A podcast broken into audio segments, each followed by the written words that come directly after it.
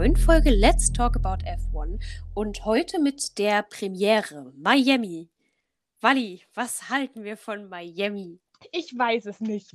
Also, ich glaube, als Zuschauer war Miami richtig geil, weil du hast so viel geboten bekommen. Aber die Strecke? Ja, ich muss ganz ehrlich sagen, ich fand das Rennen recht langweilig. Ich weiß nicht, ob es nur an der Zeit lag oder einfach auch daran, dass, also es ist ja bis kurz vor Ende ist tatsächlich ja einfach auch nichts passiert. Das war, es war Monaco in Amerika. Richtig. Und das ist aber auch die Strecke gewesen. Ja. Weil die Strecke ist dort einfach so vom Layout her schon so eng, wo du sagst, da passen die Autos, die jetzt so breit sind, mittlerweile einfach nicht durch.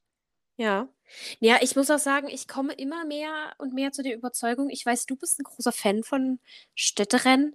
Ich komme dagegen immer mehr und mehr zu der Überzeugung, dass ich mir nicht sicher bin, ob die Formel 1 für Städterennen gemacht ist in der Art und Weise, wie ihre Autos gebaut sind. Ich, ich kann die Annahme nachvollziehen, weil wir keine, ich der Meinung bin, wir haben keine guten Städterennen. Ja. Wir haben keine guten Stadtkurse. Weil wenn du dir zum Beispiel die Formel E anschaust, ihre Stadtkurse auf ihre Gegebenheiten anpassen, auf die Autos. Ja. Und du sagst, dann gehen wir halt einfach mal in eine Stadt, die breitere Flächen haben, wo wir einfach mehr breitere Strecke bauen können. Da hat es, glaube ich, echt Potenzial. Aber ich glaube, das große Problem liegt auch darum, die Gefahr sehe ich jetzt auch bei Las Vegas, dass es einfach äh, in dort gefahren wird, wo am meisten Popularität herrscht. Was wirtschaftlich gedacht ja nicht so dumm ist. Ja. Aber was halt dazu führt, dass man halt aus den Augen verliert, was denn für den ähm, Sport sinnvoll wäre. Auf jeden Fall. Und ich finde es halt, also ich muss tatsächlich sagen, während ich mich mit Indianapolis ja im Großen und Ganzen gut anfreunden kann, muss ich halt sagen, ich fand Miami in vielen Parts, also ich habe wieder festgestellt, dass ich in vielen Parts einfach die Amis absolut befremdlich finde. Also darauf möchte ich auch noch später zu sprechen kommen. Aber es gab so oft Momente, wo ich mir so dachte, warum zur Hölle? Also warum brauchen wir das jetzt?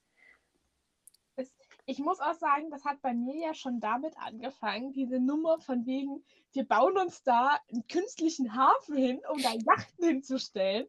Und malen ihn dann an und füllen kein Wasser rein. Richtig.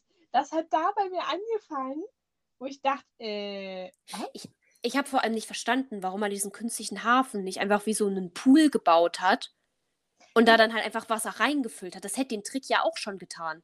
Ja, aber sie hatten ja auch unter, unter anderem künstlichen Strand und Pools aufgebaut. Ja, eben. Weswegen ich nicht verstanden habe, warum man nicht diesen ganzen Hafen da halt wie so einen Pool einfach gemacht hat, sondern warum man dachte, wir malen diese. Ich habe das am Anfang gar nicht erst richtig mitgekriegt, was das war. Sie hat natürlich mitgekriegt, ja, okay, sie bauen nur diesen Hafen und noch Lager trocken. Und dann war irgendwann dieses Wasser da. Und ich habe erst gar nicht verstanden, dass das aufgemalt ist, sondern ich dachte, hat einfach jemand so ein Promo-Typi einfach richtig schlecht Wasser rein animiert. Ich dann irgendwie, ich glaube, hier von Ted's Notebook, dem Moderator, gesehen habe, wie der da hier Rückenkraulen auf dem Boden gemacht hat für Sky. Und dann erstmal gecheckt habe, dass sie einfach da Wasser aufgemalt haben.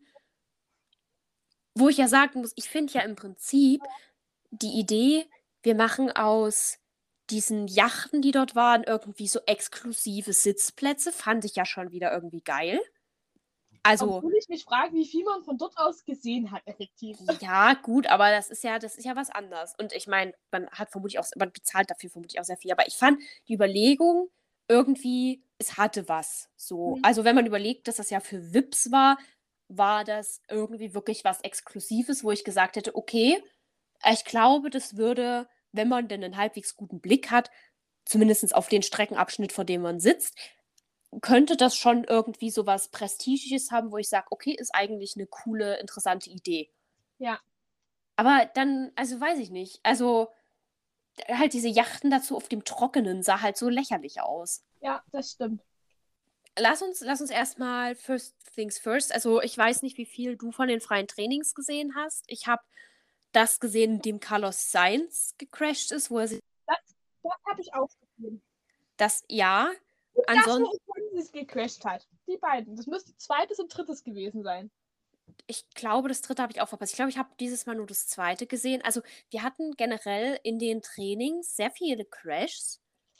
Das Krasse, was ich ja fand, dass ähm, Sainz und Ocon ja in derselben Kurve und Ja. quasi deckungsgleich gecrashed sind. Diese Ja. Aufnahmen hättest du wieder übereinander legen können.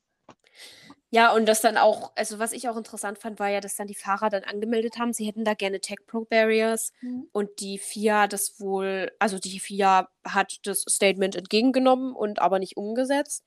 Wobei ja Ralf Schumacher, ich weiß nicht, ob das im Vorbericht war, er hatte dazu auch noch ein bisschen was erklärt, warum Tech Pro Barriers. Achso, er hat erklärt, dass du ja durch die Tech Pro Barriers eher wieder auf die Rennstrecke geschleudert wirst und das natürlich noch gefährlicher ist, als wenn du dort in diese äh, Wand einschlägst.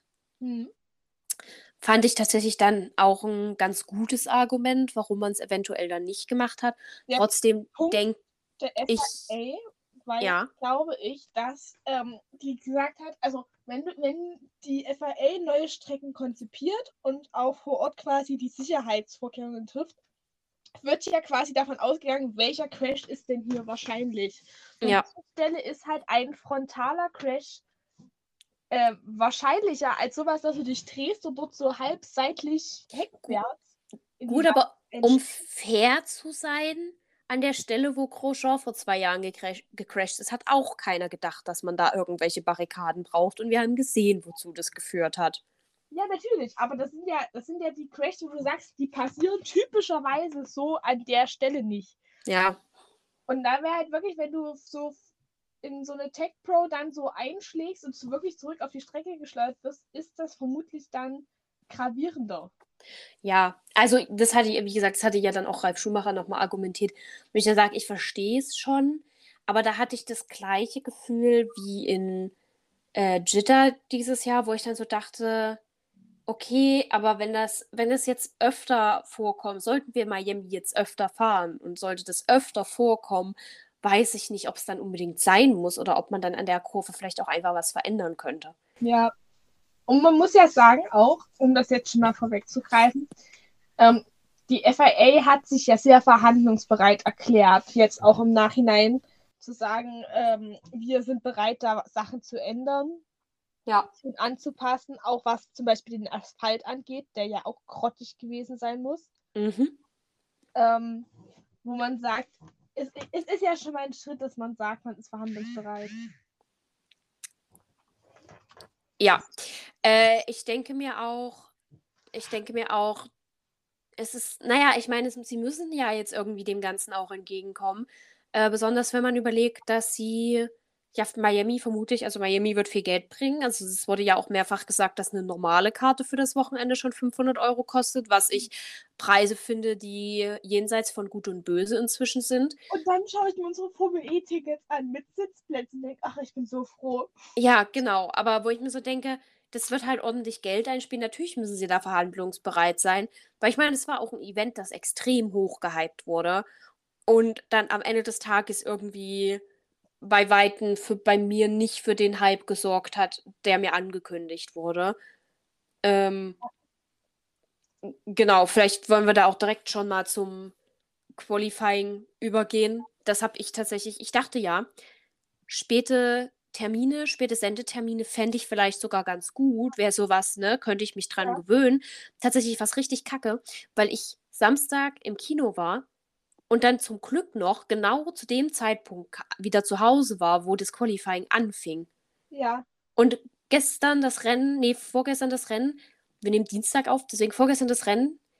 Ich war zum Teil so müde, weil es einfach schon so spät losging, dass Also- ich tatsächlich überhaupt kein Fan von diesen späten Zeiten bin. Also da lobe ich mir doch lieber mein gutes 15 Uhr Rennen.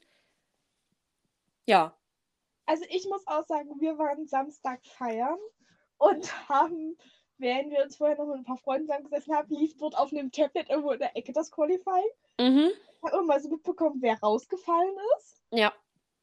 Und dann Sonntag war ich auch so fertig. Ich bin, also ich habe die letzte Runde noch mitbekommen. Ich bin noch nicht vorher eingeschlafen. Aber es war wirklich so der Punkt so, ach, endlich fahren sie auf die Ziellinie. Ja, aber es ging mir tatsächlich ähnlich. Also ich muss auch sagen, es gab ja dann äh, in den, in den letzten paar Runden noch mal ein paar Crashs, die haben mich dann noch mal wieder ein bisschen aufgeweckt, weil davor war ich wirklich, ich war auch wirklich, ein- also zum ersten Mal, seit ich Formel 1 gucke, war ich wirklich so, okay, ich könnte jetzt auch eigentlich ausschalten und schlafen gehen. Ich bin so müde und es passiert sowieso nichts, ich könnte jetzt auch schlafen gehen. Ja. Und das ist, glaube ich, nicht das, was Miami erreichen sollte. Also ich denke, für die Leute vor Ort war es was anderes, aber so, in, also ich meine, äh, Indianapolis oder so läuft ja auch spät. Also man kann es ja nicht nur auf die Zeit schieben. Das stimmt. Also ich, ich denke, da kommt vieles zusammen. Ich glaube, klar ist einerseits die Zeit und bis effektiv, bis auf den Crash von Mick und Vettel, zu auf den wir später sicherlich auch noch zu sprechen kommen, Oh ja. ist nichts passiert. Ja. Das ist tatsächlich wahr. Und damit lass uns vielleicht mal gleich aufs Rennen kommen, weil ich habe nach dem, nach dem Trainings und dem Qualifying, ich habe eigentlich erwartet, dass es am Start kracht. Ich auch. Vor Und- allem in Kurve 1, die ja wirklich so Ja. richtig eng ist, habe ich auch damit gerechnet. Und ich meine, wir sagen es ja immer wieder, ne, Crash ist schön und gut, keine gefährlichen, sondern halt solche, wo beide Fahrer dann weggehen. Ich war wirklich, ich war, der Start ging los, ich dachte so, uh, uh, raucht's irgendwo, passiert was, gibt's, gibt's Berührungen, selbst eine Berührung. Es war nichts. Es war nichts los. Das ist, ja. Und ich fand, das hat sich dann über weite Teile des Rennens eben auch weitergezogen, dass einfach nichts los war. Ja, ich kann das sehr gut nachvollziehen. Mir fällt es auch jetzt schwer, mich wirklich aktiv an das Rennen zu erinnern. Einfach, also allein, also ich sag mal, bis Runde 50 ist halt einfach nicht viel passiert. So. Wir hatten, also ich war, ich dachte mir dann schon so toll, das wird wieder so ein Rennen, das sich dann doch nur durch Boxenstrategie äh, entscheidet. Am Ende war es das auch zum Großen. Ich weiß gar nicht, haben wir am, an der Spitze mal, wir hatten so ein, zwei Duelle Ja. zwischen, zwischen Max und Charles Leclerc. Charles Leclerc ist ja, glaube ich, von der Pole gestartet. ja. Und Max Verstappen hat dann aber einen ganz guten Start gehabt und kam dann auch, also entweder kam, ich weiß gar nicht mehr, ob er durch Boxenstopp oder tatsächlich durch ein Überholmanöver vorbeikam, aber er kam dann vorbei und er hat am Ende des Tages auch das Rennen gewonnen. Ich war wirklich, aber selbst, selbst an der Spitze, also ich hatte auch das Gefühl, die TV-Übertragung hatte ganz merkwürdige Prioritäten, weil du hast die Spitze gesehen, wenn du dann Einblendung gekriegt hast, dass es hinten Berührungen gab. Ja. Und du kannst mir nicht sagen, dass die Kameras da nicht schnell hinwechseln können. Ich So.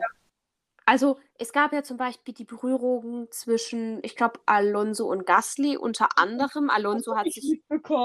Alonso hat sich ja wohl gleich zwei 5-Sekunden-Strafen geholt. Genau, das, das habe ich mitbekommen. Alonso hat sich zwei, fünf Sekunden. Aber ich habe ich hab nichts von dieser Berührung Ich habe die. Berührung nie gesehen. Bis heute nicht. Ich auch nicht. Also, es war, du hast super viel Max und Charles Leclerc gesehen, auch zwischendrin ein bisschen Sainz und Perez. Gut, das war zwischenzeitlich auch sehr spannend. Aber man muss sagen, Max und Leclerc sind sich die ganze Zeit eigentlich nur hinterhergefahren. Eben. Und das habe ich nicht verstanden, wenn im Mittelfeld Action ist. Wenn du feststellst, dass von Anfang an irgendwie mehr Action im Mittelfeld ist, dann zeig uns doch das Mittelfeld. Ja. Das war, das, das habe ich schon wieder nicht verstanden. Ich auch nicht. Aber was ich auch wieder nicht verstanden habe, war wieder dieses typische, und darüber muss ich jetzt mal renten. Dieses typische, ja, wir, wir präsentieren euch hier 50 Promis, die sich vermutlich eigentlich gar nicht wirklich für den Sport interessieren, sondern halt da sind, weil das Prestige ist. Ja. So. Oh, ich glaube, ich weiß nicht, war es Serena Williams, irgendein Interview, Mhm. äh, was ich in den Vorberichten gesehen habe, wo sie gefragt wurde, ist, was denn ihr Lieblingsauto sei. Und sie Ja. sich umblickt und einfach das Erstbeste nannte, was sie gesehen hat. Äh, ich weiß nicht, ob das Serena Williams tatsächlich war. Ich kann es, ich kann es dir nicht sagen, aber Du weißt, welches Interview ich meine? äh, ich glaube schon, ja. Also ich habe bei den Vorberichten auch schon halb geschlafen, deswegen ja, aber auch, auch so, also ich glaube, es gab vielleicht ein oder zwei Promis, die mir an dem Tag gezeigt wurden, bei denen ich dachte, ja, dir glaube ich, dass dich wirklich der Sport interessiert. Aber den meisten dachte ich so, wa warum muss ich mir jetzt die Meinung von irgendjemandem anhören, der vermutlich überhaupt keine Ahnung davon hat? Selbst wenn er Ahnung hat, was interessiert es mich? Ich will ein Rennen sehen. So. Die meisten werden wirklich da gewesen sein, weil sie dafür bezahlt wurden. Naja, auf jeden Fall. Da weil sie Einladungen dazu gekriegt haben für ihre VIP-Plätze. Ja. So.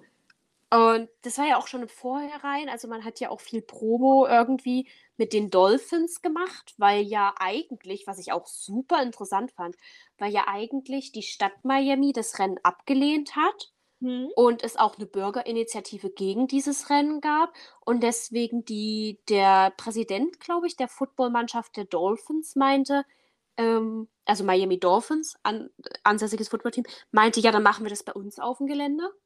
Das wusste ich auch gar nicht.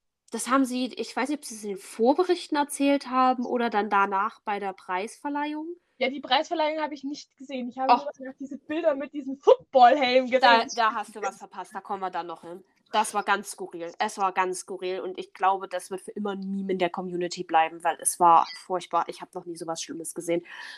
Dagegen sind Cowboy-Hüte ein Scheißdreck. Auf jeden Fall, ja, haben sie das halt auf dem, auf dem Dings, auf dem Gelände der Dolphins halt gemacht, dieses Stadions, dieses Hard Rock Stadions. Und dadurch haben sie natürlich auch vorher super viel Promo mit, also es wird halt zum Deal gehört haben, dass man Ja. vorher, also du hattest gefühlt von jedem Team ein Bild mit den Fahrern und dazu zwei Footballspielern aus dem Team und man hatte dann Trik Trikots an und so.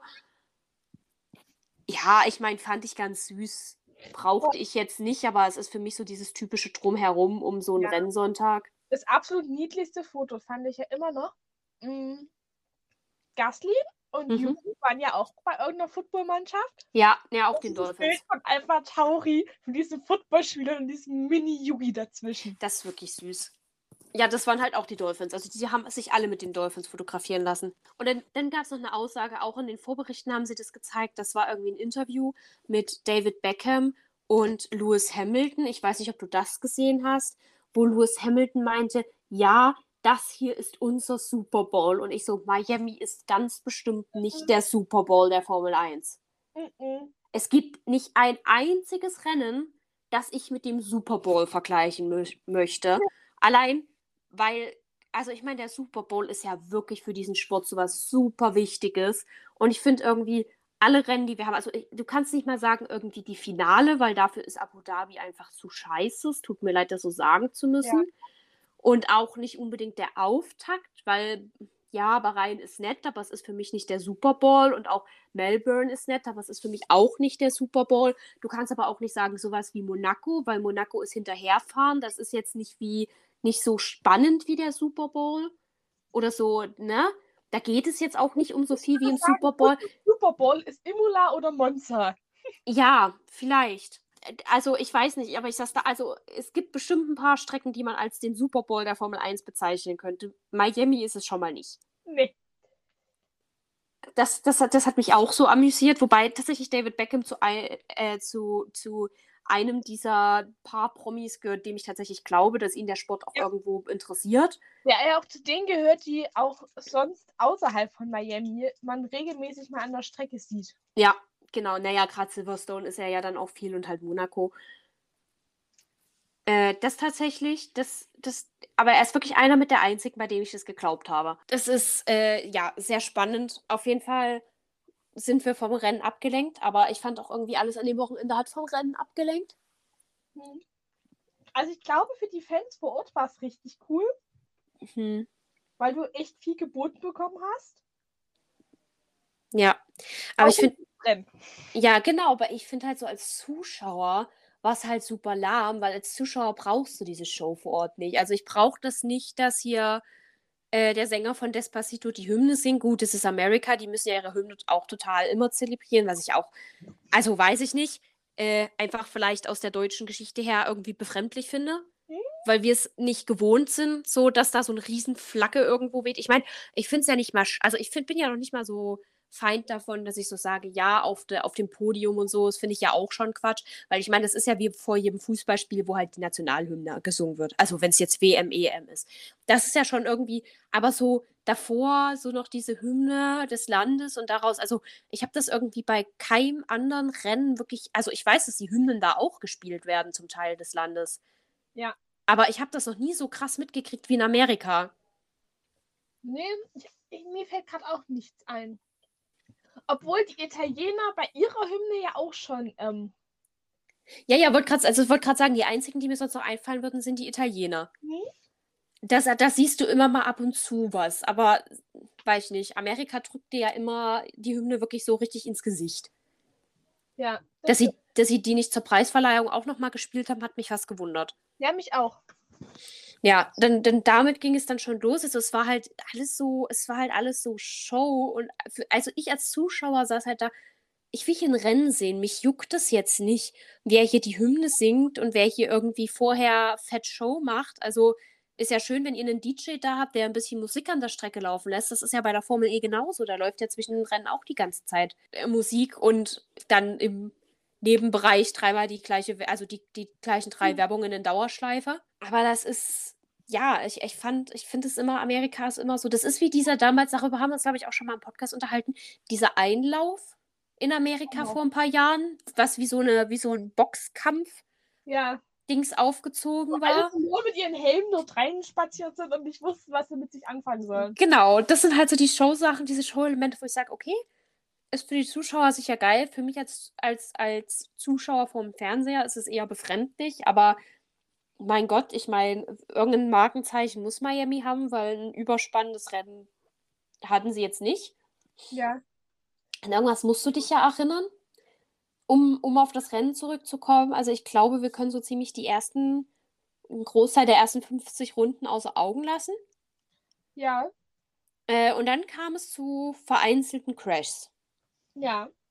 Und über die müssen wir mal reden, Fanny. Ja. Es gab zum Beispiel einen Crash, ich glaube, zwischen Pierre Gasly und Lando Norris. Ja. Nachdem Lando auch retiren musste, war das der? Ähm, ja, das müsste der gewesen sein. Gut, dann sind wir auf dem gleichen Standpunkt. Ich weiß nicht, wie, wie bewertest du diesen Crash? Es war ja, es war ja von der Rennleitung offiziell dann nur ein Race-Incident, was auch okay war. Also ich möchte jetzt auch hier die, das Urteil der Rennleitung nicht anzweifeln, das fand ich in Ordnung. Ich muss sagen, in, aus der ersten Reaktion hätte ich auch gesagt, das war ein Rennunfall. Mhm. Ähm, je öfter ich mir das angeschaut habe, desto mehr sage ich, naja, vielleicht war Gasly da doch nicht so unschuldig. Siehst du, und bei mir war es eher Lando ich habe diesen Crash gesehen und ich war so, mm, Lando, war, war zu früh. War mhm. zu früh, zu viel auf einmal gewollt. Mhm. Also ich, ich, ich bin an sich damit okay, wie die Strafe ist. So. Ja. Ich hätte jetzt in dem Moment keine andere Strafe gewollt, weil ich glaube, davon hätte keiner profitiert. Ja. Aber als ich den Crash auch im Replay gesehen habe, war ich, also mein, also für mich hat es sich eher angefühlt, als ob da Lando Norris halt hat überholen wollen. Also, ja. Und dann aber zu viel gewollt hat. Ja, ich kann, das, ich kann den Standpunkt sehr gut nachvollziehen. Und ich muss sagen, das ist halt für mich der Punkt, wieso ich sage, ich bin vollkommen d'accord damit, das als Rennunfall gelten zu lassen, ähm, weil äh, ich halt sage, man kann es aus beiden Seiten sehen. Man kann sagen, Gasly hätte mehr zurückziehen müssen, mhm. weil es ist ja wie, also es war diese typische Regel von wegen äh, Vorderrad ein Hinterrad. Ja. Und andererseits kann man natürlich auch sagen, naja, Lando macht mal noch eine Kurve. Ja. Und deswegen bin ich voll d'accord mit der Entscheidung, zu sagen, es war ein Rennunfall, weil man, ich finde, man kann beide Standpunkte gut vertreten. Es ist ein Crash, wo du nicht sagst, okay, nee, einer hatte ganz klar Schuld. Ja. Ich glaube, das wird auch eine ähnliche Diskussion gewesen sein wie bei den Stewards. Ja. Und ich glaube, deswegen kam man dann auch zu Rennunfall, auch wenn es natürlich schade war, weil Lendos Rennen war dann beendet. Wobei man sagen muss, es war jetzt auch vorher schon nicht übermäßig ja. gut. Aber das hat Und natürlich. Ich ja als ausgleichende Gerechtigkeit sagen, Gasly ist ja auch nicht ins Ziel gekommen. Ja. Da muss man dann tatsächlich sagen, da kam ja dann die gelbe Flagge. Ja. Die hat das Ganze ja dann doch noch mal, doch noch mal ein bisschen aufge, aufgewühlt. Obwohl ich die ganze Zeit da sage, sag, wieso macht denn ihr der ersten Virtual Safety Car? Seid ihr ernsthaft überzeugt, ihr kriegt das mit einem Virtual Safety Car hin? Naja, vor allem, weil ja auch Ralf Schumacher vorher erzählt hat, dass es wohl scheinbar, also zumindest zum Qualifying, noch keine Kräne und sowas an der Strecke gab, mit der man die Autos hätte rausheben können. Ich muss jetzt fairerweise sagen, ich habe jetzt nicht drauf geachtet, ob die dann zum Rennen da war, aber auch da, wo ich so dachte, also wie schlecht willst du dich auf ein Formel-1-Rennen vorbereiten? Miami so, ja. Ja, richtig. Es ist weil, also, du musst wenigstens, also das Minimum ist doch, dass du genug Ein- und Ausfahrten hast, um Autos von der Strecke zu holen und dass du genug Kräne hast, um diese Autos von der Strecke zu holen. Ja. Aber es gab ja noch einen ganz prominenten Crash, also für mich jedenfalls, der, den ich auf jeden Fall auch gesehen habe. Den habe ich, also wenn wir auf denselben hinaus wollen, wovon ich stark ausgehe, habe ich ihn auch gesehen. Also ich möchte auf den, auf den deutschen Crash hinaus. Ja, ich auch. Ja, genau. Und ich hatte viele Gefühle. Ich habe auch heute mit äh, der lieben Freundin, die dich nächste, nächste Podcast-Folge vertreten wird, Ja. darüber diskutiert, ähm, was, da, was da abgegangen ist. Und ich war so ein bisschen gespaltener Meinung, weil ich der Überzeugung bin, beide wieder aus beiden Punkten sehen. Also man kann es wieder bei beiden sehen. Ich war der Überzeugung, äh, einerseits Mick Schumacher hat zu viel gewollt. Ja. Andererseits, er war halt in dem Moment dann vorne, also hätte theoretisch ein Sebastian Vettel zurückstecken müssen in dem Es- Moment. Es war für mich vielleicht nicht ganz, aber es ging in die Richtung wie der Crash von Gasly und Lando. Ja, ich dachte mir, also ich dachte mir zumindestens, ich dachte mir, es war halt unnötig. Also für mich war es halt krass unnötig, weil Ja. beide Fahrer waren zu dem Zeitpunkt in den Punkten. Ja. Selbst wären sie einfach nur hintereinander hergefahren, hätte Mick seine ersten Punkte geholt und Sebastian hätte ein paar Punkte geholt. So. Ja. Ich meine, Aston Martin ist dieses Jahr, und das war, das war mein zweiter Gedanke, Aston Martin ist dieses Jahr nicht zwangsläufig besser als ein Haas. Also hätte er quasi Nee. in der Kurve gesagt, ich stecke zurück, Mal, es waren ja auch noch gut drei oder vier Runden Zeit, hätte er den Aston Martin, so gut Sebastian Vettel auch sein mag, er hätte ihn trotzdem knacken können. Ja. So. Der Haas hat auf jeden Fall das Powerhouse, da irgendwie den, sich einen Ästen zu krallen. Definitiv. Weißt du, was mein erster Gedankengang in dem Moment war? Mhm. Bitte werd, werd kein zweiter Hülkenberg mit Punkten. Ja, das, das, das dachte ich, also ist ein berechtigter Einwand. Aber es, es war, ich meine, gut. Äh, wir müssen immer noch, wir dürfen immer noch nicht vergessen, dass Mick erst in seinem zweiten Jahr ist und jetzt hat er mal ein Auto, das überhaupt konkurrenzfähig ist. Ne? Lehrjahre sind Herrenjahre. Ja. Und es ist noch relativ am Anfang. Und ich meine, ich glaube, wenn es mit Sebastian Vettel äh, passiert, dann ko kommen die beide schon irgendwie drüber hinweg, auch wenn sie sich, glaube ich, beide sehr geärgert haben. Aber so unfassbar unnötig. Also ich dachte mir so, warum musste da, also natürlich seid ihr Rennfahrer, natürlich wollt ihr immer die möglichst beste Position euch holen, aber ich dachte so, also gerade Mick Schumacher, der unbedingt Punkte möchte, dann, oder dass da auch nicht die Box gesagt hat, so, nee, komm, wir bringen das hier so zu Ende, weil Haas hatte ja doch auch schon einige Ausfälle dieses Jahr. Ja. Beziehungsweise auch einige Ausfälle, wo man hätte Punkte haben können und sie dann doch nicht gekriegt hat. Ja. Also man muss sagen, Mick hat die Punkte vielleicht nicht gebraucht. Man muss sagen, ist es wirklich, ist es sein zweites Jahr. Und wenn du mal bedenkst, wie ein Max Verstappen noch vor drei Jahren gefahren ist, was ja wirklich nicht seine zweite Saison war, und der ist immer noch gefahren wie sonst was, da ist es für mich, wo man sagt, den Crash kann man mit echt verzeihen. Also, Ja, natürlich, aber ich finde es halt, also ich hätte ich halt, glaube ich, dass es mich, äh, ich fand es hart, dass es Viertel war. ja, auf jeden Fall. Also getroffen hat. Def definitiv. Aber naja, man muss, also was ich halt dann zu bedenken möchte, vielleicht lag es auch einfach daran, Kita Mazepin letztes Jahr noch ein größerer Knallkopf war. Ich war halt einfach, ich dachte halt einfach so, ein Mick Schumacher müsste es besser wissen, obwohl ich weiß, dass er noch jung ist und ein Rookie ist und da halt auch einfach vermutlich jugendlicher Übermut. Ich meine, ich weiß, wie ich auf der Autobahn fahre. So. Also, Ja. äh, wenn du mich im Formel 1 Auto setzen würdest, es würde mir vermutlich ähnlich ergehen, so, dass ich da in irgendwen rein crashe, weil ich zu viel will. Aber ich glaube einfach, weil letztes Jahr Nikita Mazepin einfach noch bekloppter war, da geht man halt irgendwie davon aus, dass Mick so ein relativ verantwortungsvoller Fahrer ist und weiß, wann er zurückstecken muss. Ja.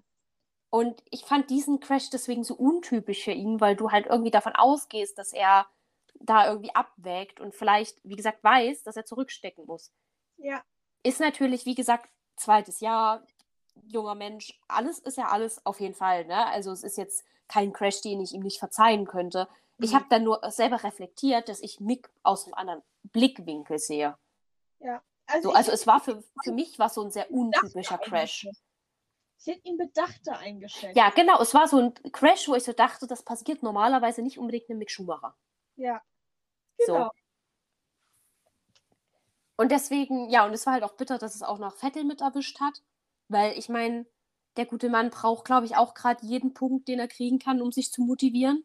Oh ja. Also, ja, es war, das, das war ein schwieriger Crash. Aber ich meine, im Bestfall lernen beide was draus. Und ja. Ja, Mick hat ja sowieso dieses Jahr, also wie gesagt, das hatten wir ja auch schon mal, Mick sieht ja sowieso dieses Jahr ein bisschen blass aus im Vergleich zu Magnussen.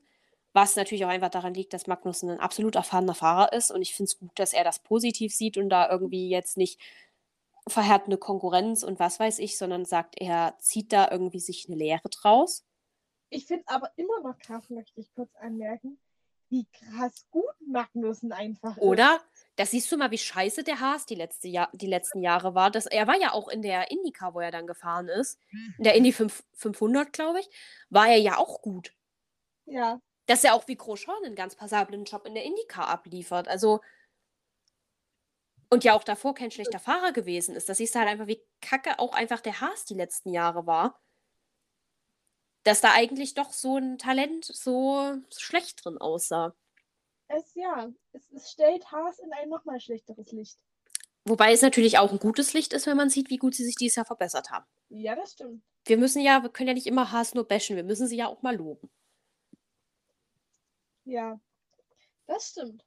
Zu zwei anderen Teammates, über die ich mit dir nochmal reden möchte. Ja. Ähm, reden wir mal nochmal über die Mercedes. Weil ich finde, die waren diese Woche für ihre Verhältnisse doch sehr gut.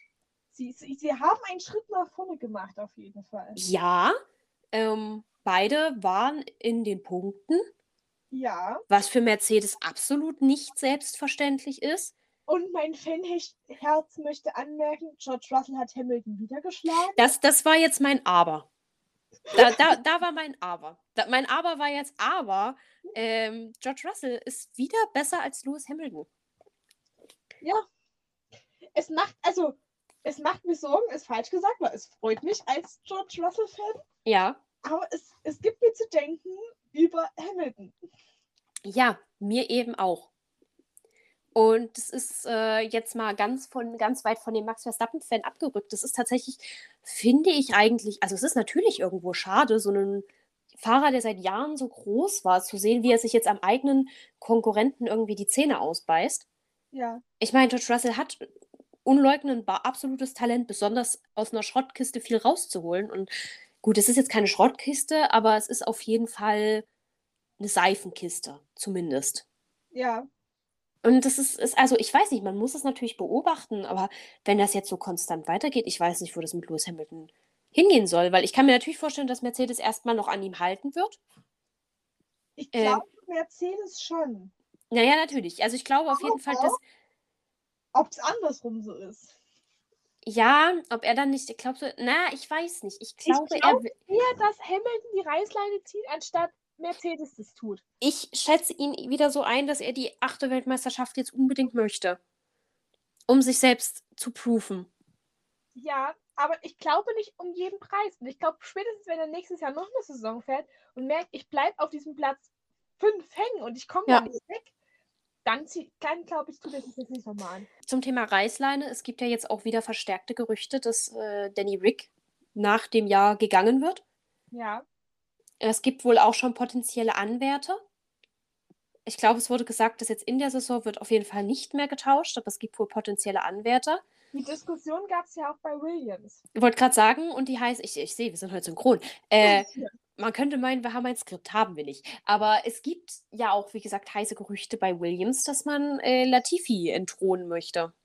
Ja, obwohl Williams jetzt ja, also es war ja schon Diskussion, ob sie quasi ähm, Piastri jetzt schon eintauschen, Mhm.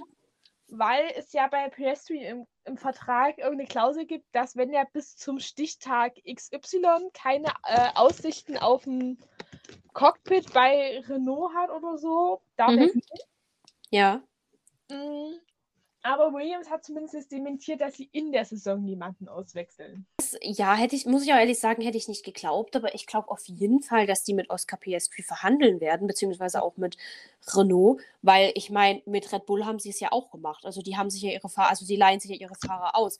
Der Punkt ist dann natürlich, okay, was hält dann Mercedes davon? Aber andererseits, ich sehe bei Mercedes jetzt auch nicht. Elben im Auto. Also, ja, ich sehe halt bei. Renault ist da nicht die Gefahr. Ja, naja, nee, ich meine jetzt mehr, wollen die dann vielleicht ihren Junioren so. da haben.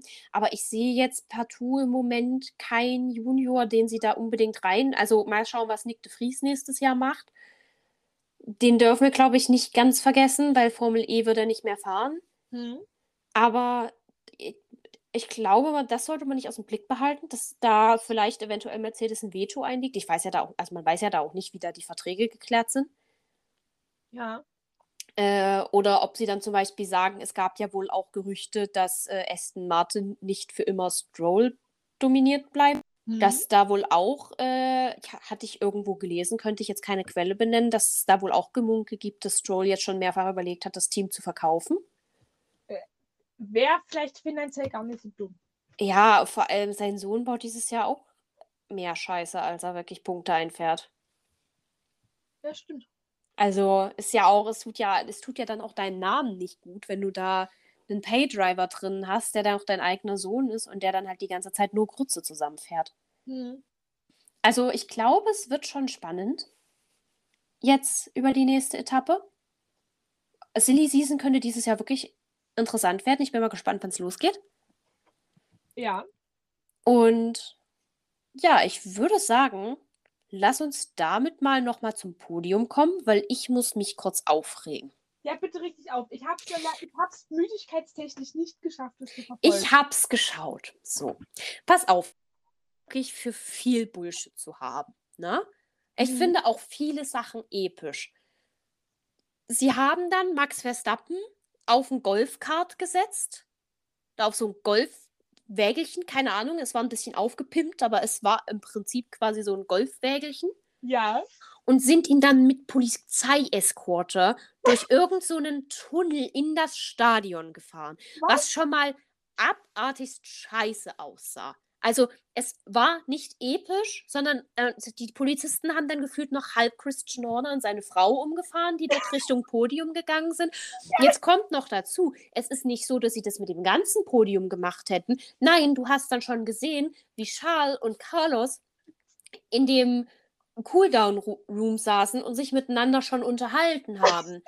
Das heißt, die mussten da zusätzlich fünf Minuten darauf warten, dass diese, diese also dass dieses scheiß Golfkart in Gang kommt mit diesen zwei Polizisten davor. War super unnötig, hätte keiner gebraucht. Also du kannst ja wirklich einen Podiumsauftritt cool inszenieren. Das zeigt uns ja schon Mexiko. Ich erinnere dich daran, wie ich letztes Jahr gefangirlt habe, als sie Max Verstappen da über die Plattform hochgehoben haben. Ja. So. Es ist machbar. Amerika hat es nicht geschafft. So. Da ging es ja erst los. Hund poltert hier im Hintergrund. Da ging es ja erst los. Dann standen sie auf dem Podium und sie kamen nicht einfach mit der normalen Pirelli-Kappe mit ihrer Gewinnerzahl rauf, sondern mit drei unfassbar hässlichen schwarzen Footballhelmen, weil wir sind ja im Stadion der Dolphins. Also das war nicht Grand Prix Miami, das war Grand Prix der Dolphins. So, das Football Grand Prix. Keine Ahnung, es sah scheiße aus. Vor allem in Anbetracht der Tatsache, dass sie das Ding kurz abgesetzt haben und dann eine richtige Kappe aufgesetzt haben. Weil logischerweise für die scheiße aus, wenn du das Gesicht der Leute nicht siehst. Oh Gott. Und zur letzten Aufregung, dann haben sie ihnen die Pokale überreicht. Und die Pokale sahen einfach vom, vom Sockel her eins zu eins aus wie die Super Bowl-Trophäe, aber jemand hat den Football oben abgemacht. Oh. Und stattdessen so vier dünne Spitzen drauf. Das war, also Max Verstappen fand ja letztes Jahr den Heineke-Pokal äh, hässlich, ne? Den ganz ehrlich, den ich schön fand. Aber ganz ehrlich, wenn er den nicht schlimmer gefunden hat, dann verlässt mich der Glaube in den Geschmack dieses Mannes.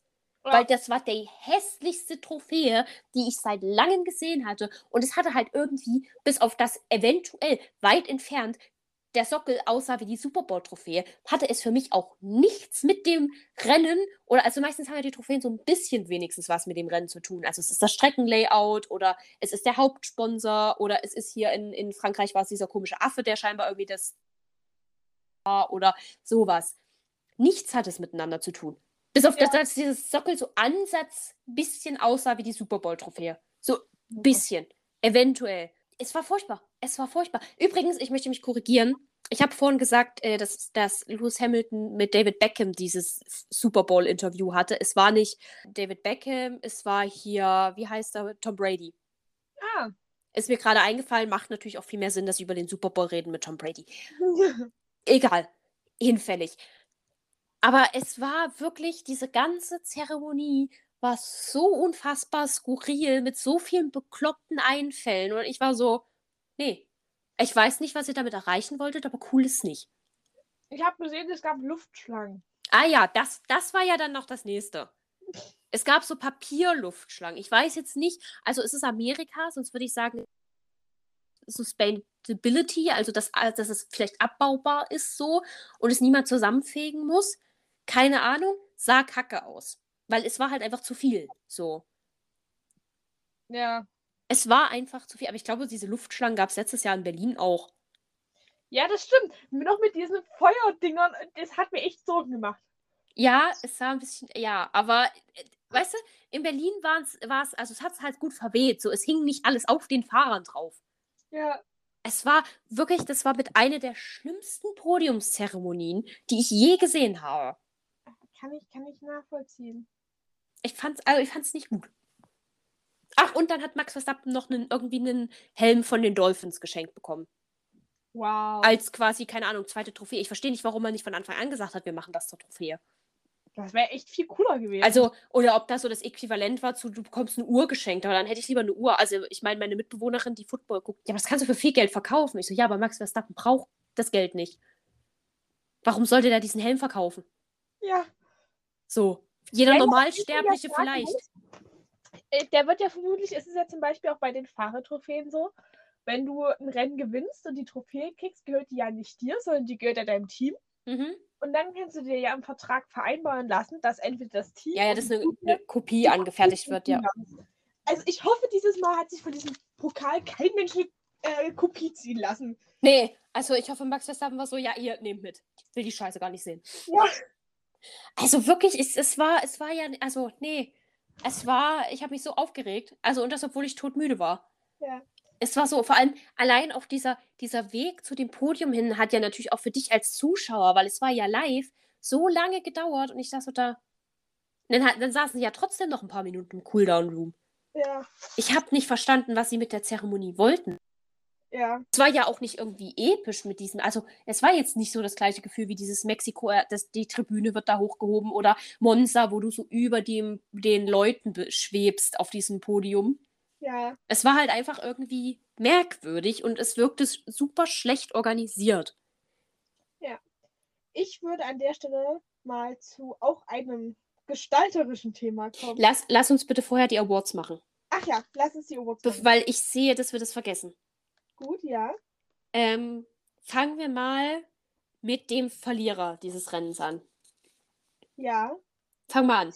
Mein Verlierer des Rennens ist Mick Schumacher. Ich, glaub, Das haben Ich- wir lange mit breit diskutiert. Also äh, erläutert. Äh, ja. ich würde es aufstocken, sowohl Mick als auch Sepp, weil beide, beide waren an den Punkten dran.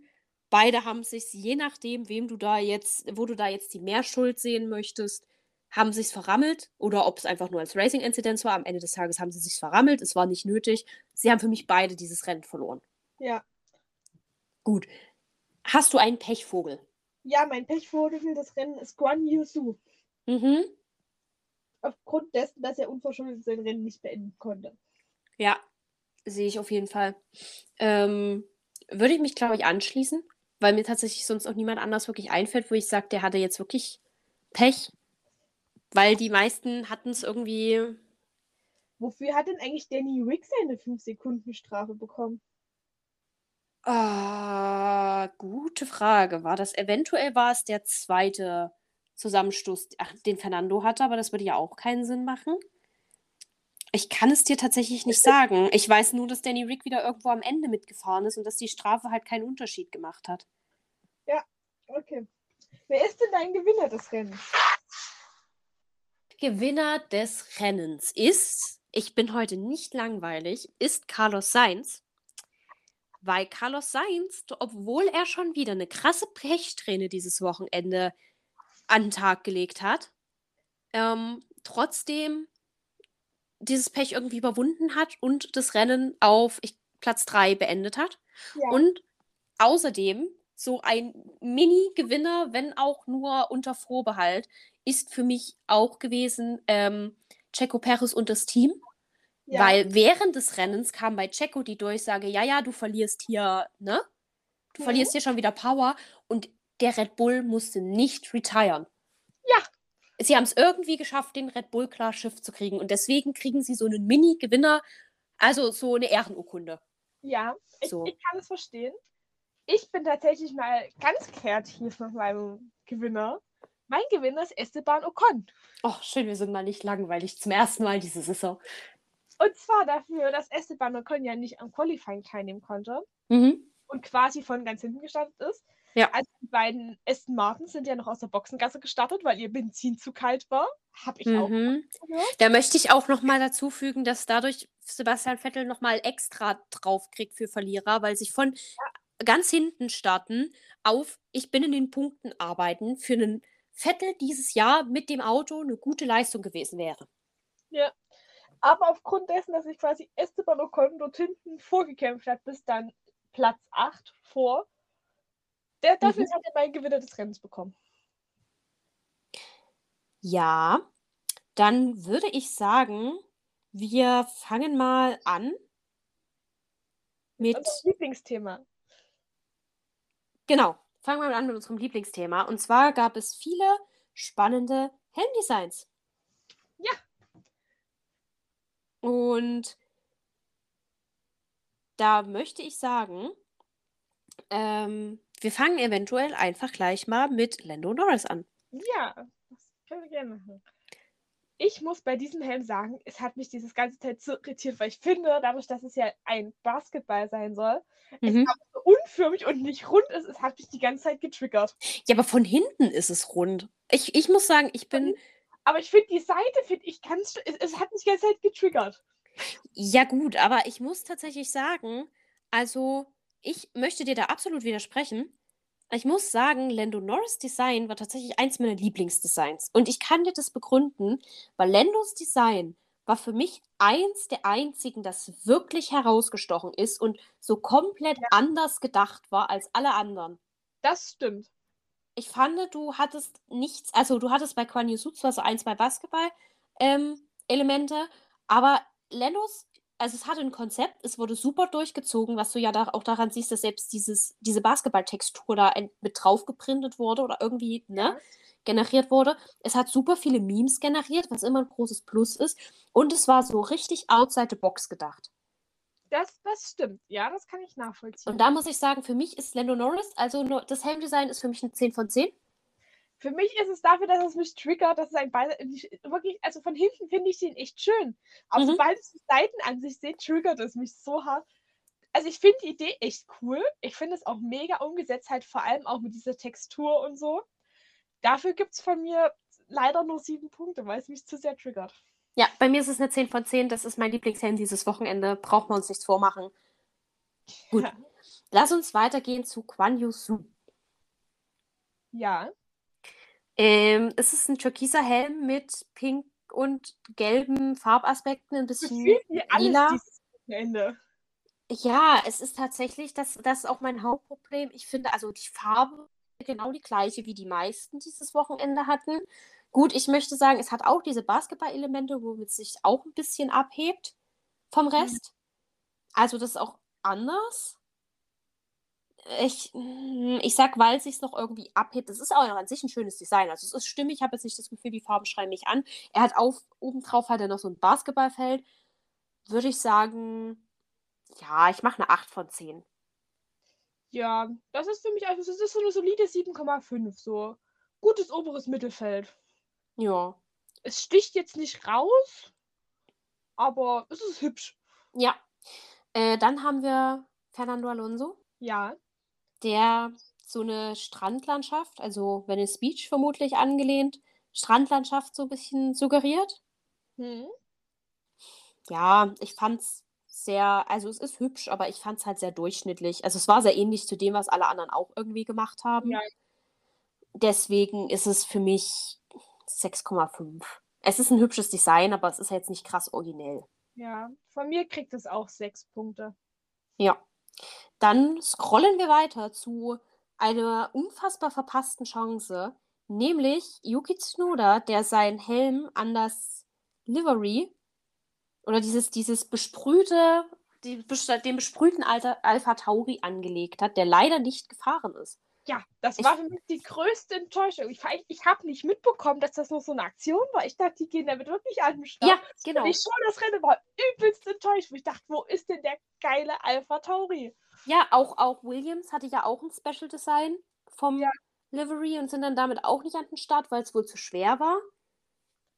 Ich fand es tatsächlich sehr, sehr schade, weil ich fand, wenn du es dann nicht fährst, dann brauchst du es halt auch. Also gut, okay, bei denen war es eine Aktion dahingestellt, aber ich weiß nicht, wenn du die ganze Zeit Promo damit machst und dann das Auto am Ende so nicht fährt, hm, finde ich ein bisschen schade. Ja, ich auch. Aber am Ende des Tages, ähm, der Helm war, Helm war ganz hübsch. Ich habe, ja, ich fand die Farbkombi halt ganz schön. Ja, Ja, würde, würde ich eine 7 von 10 geben. ja, das, also ich, ich Vielleicht auch eine 7,5. Ja, bei mir kriegt es tatsächlich eine 8 von 10. Dann haben wir Mick Schumacher. Und es ist halt blau. Ich gehe mal auch davon aus, ich, also ich weiß mit ziemlicher Sicherheit, dass blau die Farbe der Dolphins ist. Ich assoziiere jetzt einfach mal, dass es halt daran angelehnt ist. Ja, Und ansonsten muss ich sagen, finde ich den Helm nicht übermäßig besonders. Also, er ist hübsch, aber er schreit jetzt für Also, wenn man mir den Helm jetzt so zeigen würde, wüsste ich nicht, dass, es, dass er für Miami ist. ja. Ich finde das Blau ganz hübsch. Mhm. Aber mehr ist es halt auch nicht. Es ist halt nur blau. Also, es ist für Blau mich, ein Glitzer. es ist für mich eine 5 von 10. Ja, ich auch. Es ist nicht hässlich, aber es ist Es ist halt Durchschnitt. Es ist so, ja. Lass uns. Walter Bottas hat den Vogel abgeschossen. Die Walter, Aktion allein feiere ich ihn so sehr. Valtteri Bottas hat drei Helme, die von seiner Freundin designt wurden. Wie lange sie wohl daran saß. Also, sie sind auf jeden Fall alle sehr schick. Ja. Äh, fangen wir mal mit dem, den mit dem gelben Akzenten, diesen Farb. Ja, finde ich ganz niedlich. Sieht halt aus, als hätte jemand einmal einen Farbeimer vorne übergeschmissen. Ich finde, es ist das unspektakulärste der drei Designs. Ja. Auf jeden Fall. Äh, deswegen, ich würde dem Ganzen, glaube ich, eine, sagen wir mal, eine 6 geben, weil es relativ unspektakulär ist, aber irgendwie trotzdem kreativ. Also, Von mir kriegt er sieben. ja, ich, muss, ich will mich ja noch steigern, weißt du? Ja. Dann haben wir das, das zweite in lila mit Kassetten und so einem leichten Retro-Stil. Finde ich ja, ich finde ihn super. Ja, das ist meine 10 von 10. Äh, ja, nee, 10 von 10 nicht. Ich würde dem Ganzen eine 9 von 10 geben. Das ist tatsächlich mein, also mein zweit, vom, vom optischen her mein Lieblingsdesign. Ja, und ich muss halt, mich hat halt Lando zu sehr gekriegt. Das ist wie mit seinem Pizzahelm. Ich bin, ich bin simpel zu befriedigen. Gib mir einfach einen möglichst skurrilen Helm und ich bin da. Und dann haben wir noch äh, den tropischen Helm, nenne ich ihn jetzt mal. Mit, ja, in der Mitte mit einem blauen Streifen und ein paar Blättern, so ein paar tropischen Blättern, Flamingos, Flamingos drauf. Also auch, also er passt zu Miami auf jeden Fall. Ja. Äh, und ich würde dem halt, damit die Steigerung perfekt ist, eine 8 von 10 geben, weil ich finde ihn irgendwie ganz süß. Ich finde ihn ganz hübsch. Der Er kriegt er ist, 8 von 10. ja, ich finde, er ist halt auch ein bisschen auf Miami angepasst. Also ist nett. Dann haben wir Sebastian Vettel. Ja, Und Sebastian Vettel hat sich ähm, unter die Aktion Act Now, Swim Later dieses Wochenende gestellt, um auf den Klimawandel aufmerksam zu machen. Ja, Und ich muss halt sagen, ich finde die Idee geil. ich auch. Und es passt ja zu seinem T-Shirt, was er schon hatte Mhm. am Freitag. Ähm, übrigens, ich muss nachher, wenn wir hier durch sind, nochmal auf Vettel zu sprechen kommen. Ich habe da noch einen Punkt. Ähm, aber ich finde es echt cool und ich finde, das ist, weil ich gerade gesagt habe, Bottas ist designmäßig meine 10 von 10. Vettel ist bei mir botschaftsmäßig 10 von 10. Auch Ich- dieser Ukraine-Flagge. Ja, ich glaube, ich muss sagen, sowohl Design und Botschaft, also ich finde den Helm, glaube ich, mindestens so geil wie Lendos. Ja, Und da, man, da ich ja hier kein Favorite lieben, also wählen muss, möchte ich dem auch eine 10 von 10 geben. ihm Weil ich, 10 von ich 10. finde halt diese Idee mit diesem Schnorchel unter dem, unter dem Weiser, also, ne, finde ich, ich finde das irgendwie super genial gemacht. Auch super kreativ. Ist für mich eine 10 von 10. Ja. Äh, dann haben wir Pierre Gasly, Ja, der, ach guck mal, hier hätten wir auch noch mal Yuki Tsunoda näher, aber ist ja egal. Ich bleibe bei meiner Meinung. Aber Pierre Gasly finde ich auch, ist, ist hübsch, aber ich finde es auch wieder nicht. Es ist das, was man von Miami erwartet, Es-. Ja, es ist für mich so ein bisschen wie Alonso's. Ist Also ich möchte ich möchte ihm die gleiche Punktzahl wie Alonso geben. Ich glaube, Alonso habe ich eine 6 von 10 gegeben. Bei mir kriegt sie so eine 7,5. Das ist so wie, für mich ist es so wie hier halt so Durchschnitts, oberes Durchschnittsding. Ja, auf jeden Fall. Dann haben wir Danny Rick. Ja, Ähm, Danny Rick hatte viele Elemente. Also er hatte, ich weiß, dass er obendrauf den Super Bowl-Ring der Dolphins hatte. Dann hat er so ein Blumendesign darunter, dann irgendwie so ein Detektivausweis und hinten drauf nochmal das Logo der Miami Dolphins. Und ich muss tatsächlich sagen, ich finde den Helm sehr hektisch. Er ist definitiv thematisiert und er ist auch kreativer als ich habe da jetzt einen Strand und einen, und einen Sonnenuntergang draufgepackt. Ich finde ihn aber irgendwie sehr viel. überladen. Ich finde auch dieses Blumendesign wirkt sehr überladen. Ja, vor allem mit den anderen Elementen dann, die dann so verteilt dazwischen sind dazu. Ja. Weswegen ich ihm, glaube ich, ich glaube, ich würde ihm eine 6,5 geben, weil er schon noch mal mehr gemacht hat zu dem Thema, aber ich finde ihn irgendwie so, ich schaue ihn an und er ist mir zu viel. Ja, also ich würde ihm auch eine 6,5 geben. Ich glaube, das trifft's gut. Dann haben wir äh, Max und Checo. Ja, Und auch da muss ich sagen, äh, fangen wir vielleicht mal mit Max tatsächlich an. ja, Es ist für mich auch basic. Also es ist mal, es ist mal für Max schon, schon mehr. Es ist ja, es war ja wie dieser, er hat ja, es war ja damals legendär, dass er bei Zandvoort hier angekündigt hat und alles wird so krass abgestimmt und dann war einfach nur ein Flatschen Orange überall mit mehr drauf. Ja. Äh, ich finde ihn auch echt, also ich würde ihm auch tatsächlich eine 6 von 10 geben, weil es ist Thema so. Du hast so ein bisschen blau, du hast halt Palm, es ist Miami, es steht auch Miami drauf. es Aber ist nicht so schlimm wie damals ähm, äh, Mazepin in äh, Mexiko mit seinem Spinnennetz auf dem Kopf. Ja, auf jeden Fall. Und ich muss auch sagen, ich finde auch die Art wie der Löwe oben drauf, also mit diesen Orang, ach, mit diesen, mit diesen pinken Umrandungen, finde ich ganz hübsch. Mhm. Aber es ist für mich halt wirklich 6 von 10 hätte man sich mehr ausdenken können als Strand. Ich muss halt fair bleiben und sagen, ich habe bisher alle, die einen Strand hatten, mit 6 von 10 abgestraft und äh, da kann ich jetzt auch keine Ausnahmen machen. Ja, von mir kriegt der 7. Ja. Und dann haben wir Checo. Äh, ich glaube, wenn Checo hinten drauf nicht Miami stehen hätte, wüsste ich jetzt auch nicht, dass er für Miami ist. Hm? Er ist mir tatsächlich auch ein bisschen zu much. Also es ist mir auch gerade mit dem Bullen an der Seite, finde ich Ja. sehr viel Farbe. Ich muss auch sagen, ich finde es cool, dass es eine Mexiko-Flagge da oben drauf hat. Mhm. Für mich sticht sich das farbmäßig aber einfach Mhm. so rosa Türkistönen. Ja, deswegen, ich würde dem Ganzen eine 7 von 10 geben, weil ich an sich ohne die Flagge und ohne die Bullen an der Seite den Helm farblich super schön finde. Auch von diesem dynamischen mit diesen Linien, das passt für mich irgendwie so ein bisschen zum Motorsport. Das gibt mir sowas, weißt du, so, wenn, wenn, wenn an dir in einem, in einem Cartoon ein Auto vorbeifährt, weißt du, diese Linien, die du dann immer siehst, um zu zeigen, es bewegt sich. Ja. So, das gibt es mir. Punktabzug hauptsächlich, weil ich finde, die Flagge beißt sich oben farblich und das riesige Red Bull-Logo. Ich meine, das muss vermutlich irgendwo ein bisschen mit drauf sein, aber ich finde es mit der Farbkombi irgendwie sehr anstrengend anzugucken. Ja. Von mir kriegt es nur 6 von 10. Na dann, dann wären wir schon wieder durch. Ja. Mit, mit allen hellen Designs, hoffentlich. Also wenn es noch mehr gab, dann äh, hätte ich sie nicht gesehen. Hm. Äh, genau, du hattest noch was mit Vettel. Ja, ich möchte, also es, wir können es als ganz kurzen Seitenausflug machen. Wir machen einen Aber- Seitenausflug.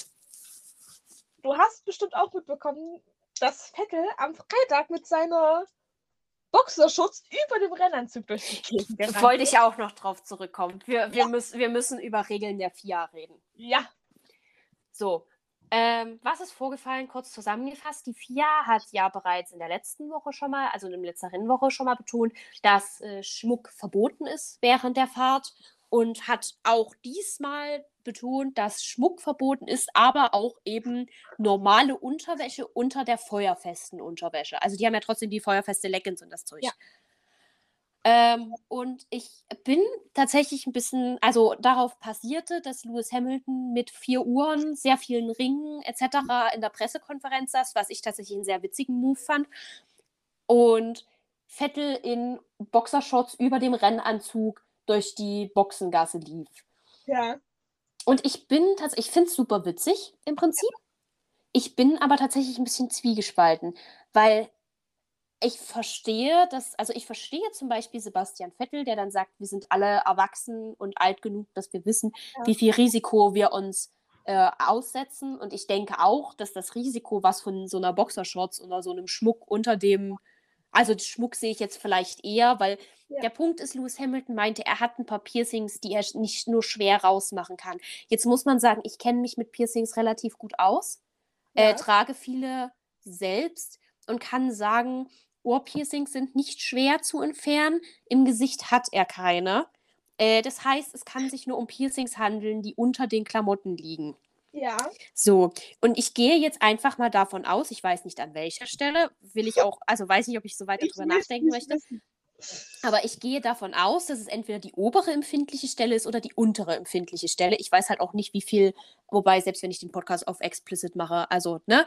So, ich glaube, wir können uns alle gut vorstellen, wo die Piercings sein könnten. Und an beiden Stellen muss ich sagen, ich verstehe, wenn du sagst, die sind schwer rauszumachen, nachvollziehbar. Aber ich denke mir, wenn du, ich meine, diese, diese feuerfesten Klamotten fangen ja trotzdem irgendwann an zu brennen. Das hast du ja bei Romain Grosjean auch gesehen. Also sie halten das ja ab, beziehungsweise es war ja eine große Diskussion bei Romain Grosjean damals, sie halten das ja für ungefähr 20 bis 30 Sekunden ab und danach äh, kommt Ja. das halt trotzdem irgendwie dann auch so langsam durch.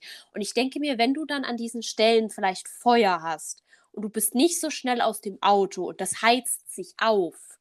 Also dieses Metall wird ja, also wenn ich überlege, ich habe äh, Metall am Ohr, also ich habe ein Industrial und das kühlt zum Beispiel im Winter unfassbar schnell runter. Also so, dass es auch zum Teil wirklich wehtut an der Stelle. Ja. Und ich denke mal, andersrum geht es mindestens genauso schnell. Ich möchte nur einen kurzen Einwurf bringen. Mhm. Hamilton hat so ein Steinchen an der Nase. Vielleicht meint er auch nur das. Auch die kriegst du nicht schwer. Also die sind auch leicht zu wechseln. Also Die, die kannst du gut mal für eine Stunde rausnehmen. Da passiert nichts. Ich, ich weiß auf jeden Fall, dass. Selbst wenn hat er gesagt zwei Piercings. Dann ist das andere, dann ist das andere immer noch nicht gefunden. Ja, okay, ja, ist ein Punkt. Ähm, ich weiß auf jeden Fall, Lewis Hamilton musste, nachdem er das quasi bei den Stewards vorgetragen hat, dass er das nicht so einfach machen kann, musste er Mhm. quasi zum Amtsarzt der Formel 1 gehen, der wirklich bestätigt, dass er die nicht so leicht rauskriegt. Ich muss es sagen, ich bin jetzt der Überzeugung, also ich selber, dass Lewis Hamilton Nippelpiercings hat. Aber alles weitere möchte ich mir nicht vorstellen, aber ich bin ins, inzwischen der steinharten Überzeugung. Wobei, das müsste man gesehen haben. Er postet oben ohne Bilder. Ja, richtig. Ich Okay, wir können die obere, das Schlimme ist, jetzt können wir die obere sensible Stelle aus, ausschließen, ja? auch. Das heißt, wir haben jetzt so eine grobe Ahnung, wo, die, wo mindestens eins der Piercings sein könnte. Und das in Mind, nochmal, er musste zum Amtsarzt, um sich das bestätigen zu lassen. Ja, auf jeden Fall hat er jetzt ähm, die, quasi die Genehmigung, das bis zu Monaco zu ändern, glaube ich. Also ihm wurde quasi Frist bis nach Monaco gegeben. Mhm. Ähm, Was ich tatsächlich aber, also da kann ich dann auch den Protest verstehen, weil ich finde das tatsächlich, ich, ich, also wie gesagt, ich sehe den Sicherheitskonzern auf jeden Fall. da bin ich auch voll bei der FIA. Andererseits sehe ich aber auch, dass die Fahrer sagen, wir sind alt genug, um dieses Risiko ab, also zu wissen, ob wir dieses, also dieses Risiko abschätzen zu können. Und finde es dann tatsächlich schon einen ziemlich herben Eingriff in die Privatsphäre der Fahrer, ähm, das, das so anzuordnen, von Ja. wegen, sie müssen das bis da und da entfernt haben. Also ich, ich verstehe den Punkt auch. Andererseits, also ich sage mal so, wenn sie das nicht tun, kriegt er eine Geldstrafe, Ja, gut. Die sich aber halt jedes Mal steigert. Das heißt, beim ersten Mhm. Mal ist es Summe X, beim zweiten Mal ist es mehr und so weiter und so weiter. Ja. Andererseits verstehe ich den Punkt der FIA, der sagt, ja klar, ihr könnt das für euch entscheiden, aber ihr habt auch für die jungen Rennfahrer eine gewisse Vorbildfunktion. Ja. Und was jetzt äh, auch Ralf Schumacher erzählt hat in irgendeinem Vorbericht, dass Mhm. sein Sohn ja auch jetzt Formel 3 gefahren ist. Naja, das habe ich auch gehört, ja. Und ich weiß gar nicht, war es die falsche Nee, DTM. DTM. Und er hatte äh, das falsche Schuhwerk an. Genau, wo du sagst, wo sie da schon unheimlich hohe Summen zahlen, wo du sagst, du hast ja auch eine gewisse Vorbildfunktion für Jüngere. Mhm. Was für mich ein Punkt ist, wo ich sage, sehe ich auch. Und da, dahingegen hat es mich zum Beispiel auch so gewundert, dass Sebastian Vettel so protestiert hat, sage ich mal, weil Sebastian Vettel ja eigentlich ein übelster. Verfechter von Sicherheit ist. Wobei sich Sebastian Vettel, glaube ich, mehr auf die, das Unterhosending gestürzt hat. Ähm, ich verstehe auch zum Beispiel, dass Lewis Hamilton gesagt hat, ja, Eheringe sind ja auch erlaubt. Äh, Nee, im Cockpit dürfen sie Eheringe auch nicht tragen. er hatte das an dem Wochenende so gesagt. Ich Ja. zitiere ihn nur. Was da stimmt, keine Ahnung. Das hat, Ähm. hat zum Beispiel Magnussen gesagt, dass Magnussen seinen Ehering gern getragen hätte im Cockpit, aber ihn abgemacht hat, weil er Angst vor den hohen Geldstrafen hat. Ja. Ich bin übrigens alte Lewis Hamilton Posts durchgegangen, also zumindest letztes Jahr war, hatte er noch keine Nippelpiercings. Entweder sind die neu oder wir wissen ungefähr, welcher, über welche Region wir reden. Ähm, Instagram durchgegangen. so, das dazu. Aber ja, wie gesagt, also, also Herr äh, Vettel hat sich ja mehr auf diesen Unterhosen-Aspekt gestürzt, wo ich dann auch bin. Naja, der Punkt ist halt, ich glaube, die Fahrer gehen nicht davon aus, dass sie länger als diese 20 Sekunden im Auto eingeschlossen sind. Ja. Also, wir sehen halt so Unfälle wie Romain Grosjean inzwischen Gott sei Dank ja sehr selten. Und selbst dann gehen, glaube ich, nicht davon aus, dass sie länger als diese 20 Sekunden in dem Auto sind, weswegen sie dann natürlich sagen, ja, aber also gerade auch einen Vettel oder einen Hamilton, der halt einfach vielleicht schon seit Jahren mit diesen, mit Piercings beziehungsweise Eheringen oder Unterhosen, normalen Unterhosen fährt, ähm, dass sie dann natürlich sagen, ja, wir sind alt genug, wir wissen, was wir tun. Also ich fand, ich fand deswegen, war ich war auch so ein bisschen zwiegespalten, weil einerseits dachte ich mir so, ja, witzige Aktion und ich verstehe, dass Mhm. man so das Gefühl hat, es ist ein bisschen übergriffig. Andererseits, also ich meine, es sind ja nur wirklich noch kleine Regulationen, wenn du überlegst, dass im, im Frauensport Frauen zum Teil halb nackt rumlaufen müssen und das keine Funktion erfüllt. Ja. Also finde ich das halt vergleichsweise wirklich ein Problem. Ja, natürlich musst du zurückstecken, aber du musst halt in jedem Job irgendwo dich dem Job auch ein bisschen anpassen. Und ich meine, wenn, wenn dich das so tangiert, dass du sagst, ich möchte aber meine Piercings da tragen oder ich möchte, dann ich meine, kann es halt immer noch gehen, wenn es dich so arg stört. ja. So, also du musst ja nicht alles in diesem Sport mitmachen. So, oder es ist, es muss dann, und ich meine, ich glaube, Ralf Schumacher hatte auch erzählt, dass zu seiner Formel 1-Zeit gerade Unterhosen noch, ähm, dass er sich die, da hat welche an, hat anfertigen lassen müssen, so, die man drunter tragen konnte, vermutlich halt auch aus einem Material, das halt eine gewisse Widerstandsfähigkeit hatte. Ich weiß nicht, im Ballettsport musst du als Mann auch bestimmte Unterhosen tragen, so, da ist es halt gegeben. Ich finde ich finde es tatsächlich, also ich verstehe den Aspekt so, ja, wir fühlen uns, wir fühlen, dass das ein bisschen übergriffig ist, aber ich verstehe jetzt den Aufschrei nicht. Ich meine, es war eine witzige Aktion so. Weiß Mhm. nicht. Das, es wird gerade irgendwie auch ein bisschen künstlich aufgebauscht. ja, das Gefühl habe ich auch. Deswegen, ich bin da sehr, ich bin da sehr zwiegespalten. Ich finde es trotzdem witzig. Wenn man aber genauer drüber nachdenkt, ist es halt eigentlich ist super unnötig. Das, also natürlich, ich verstehe auch die Fahrer. Also ich würde mir, aber deswegen suche ich mir halt einen Job, wo mir nicht vorgeschrieben wird, was für Piercings ich trage und äh, mit welchen Unterhosen ich rumlaufe. Also ja, damit äh, haben wir jetzt auch noch besprochen, wo Lewis Hamilton seine schwer zu entfernenden Piercings haben könnte. Ob, Schön. ich, ob ihr das wissen wollt? Äh, das ist auch eine Diskussion, von der ich nicht ausgegangen bin, dass ich sie heute noch führen werde, aber ich, ich nehme das so hin und würde dann sagen, wenn du nichts mehr hast, was du besprechen möchtest, Nein. äh, dann würde ich sagen, wir schließen das für heute. Ich verweise äh, sehr gerne auf unser Instagram-Profil Let's Talk About F1-Podcast. Da kommt nämlich am Wochenende Formel E-Content, weil wir mal wieder bei der Formel E sind. Ähm, als Ankündigung, die nächste Folge, die ihr mit uns hört, hört ihr mit mir und Wallis Urlaubsvertretung. Ja. Walli muss nämlich mal wieder Urlaub machen. Ja, ich kann auch nicht dafür, dass die Formel E ihre Rennen immer auf meine Urlaubszeiten legt. Ja, genau. Ja, dann würde ich sagen, wir hören uns das nächste Mal. Ähm, lasst gerne eine Bewertung da, sowohl, also lasst uns Feedback auf Instagram da oder über Spotify oder iTunes als Bewertung, als Sternchenbewertung. Und dann wünschen wir euch einen schönen Vormittag, Mittagabend, Nachmittag, Feiertag, wann auch immer ihr das hört. Und Wally schließt jetzt mit ihrem Zitat der Woche. Genau. Und zwar, nachdem wir ja schon festgestellt haben, dass wir Miami eigentlich nicht wirklich einen Rennkalender brauchen, würde ich wieder den Gegenvorschlag finden, auch eine Deutschlandstrecke einzubringen. Und Mick Schumacher hat da auch diese Woche etwas Wunderschönes gesagt und meint, zwar meinte er, es wäre mhm. fantastisch, wieder ein Heimrennen zu haben und vor den Ei und dem kann ich nur zustimmen. Und da möchte ich noch mal ganz kurz anbringen, dass ja tatsächlich über einen Deutschland Grand Prix verhandelt wird durch den äh, Einstieg von VW und